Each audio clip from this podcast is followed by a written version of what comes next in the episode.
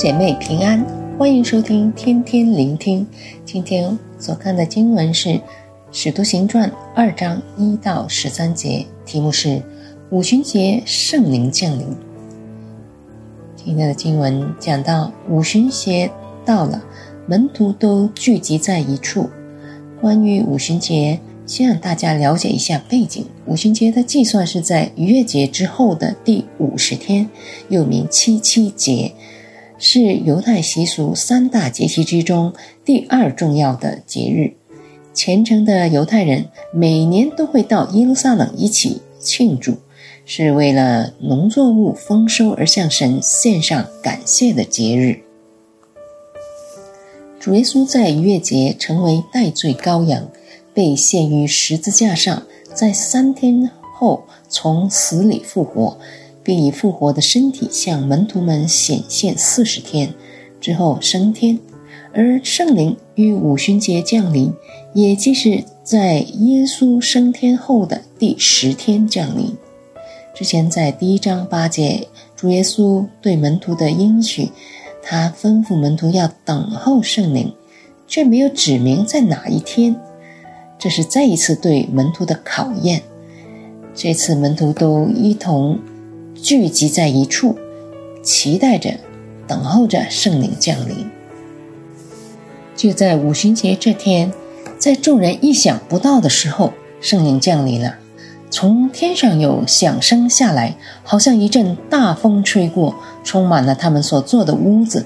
又有舌头如火焰显现出来，分开落在他们个人的头上，他们就。都被圣灵充满，按着圣灵所赐的口才说起别国的话来，这也是我们经常称之为说方言，并且因着声响浩大，吸引了一大群上来过节的犹太人。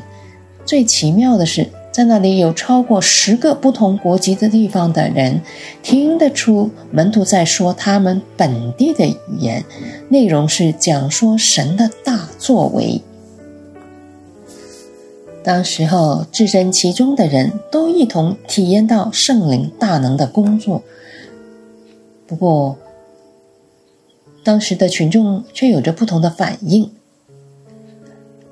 有人都惊讶猜疑，彼此说：“这是什么意思呢？”也有人讥诮的评论，认为门徒无非是新酒灌满了，是因为未能掌握。到底发生了什么事？他们那种困惑程度似乎提升到难以接受的地步。然而，我们要记得一件事：今天我们所读到的《使徒行传》是作者陆家经过详细考察后的记录。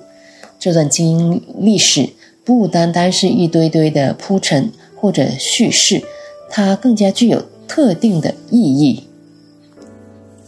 第一。这正是他们期待所等候的主耶稣升天前嘱咐的圣灵降临，原来就是在五旬节发生了。第二，主的应许现在就应验了，应许确实的实现了。之前一章八节所讲，圣灵降临在你们身上，并且他们不只是目睹，而是亲自领受从圣灵而来的能力。这能力震撼着每一个生命，还有他们都被圣灵充满，按着圣灵所赐的口才说起别国的话来。